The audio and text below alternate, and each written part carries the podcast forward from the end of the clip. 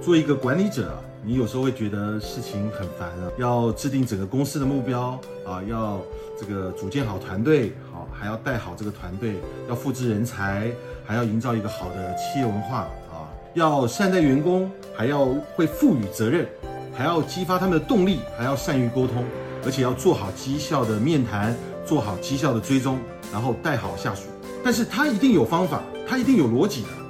与其你在那边抱怨啊，在那边自虐啊，在那边纠结痛苦啊，不能够好好学习如何成为一个优秀的领导者跟管理者啊，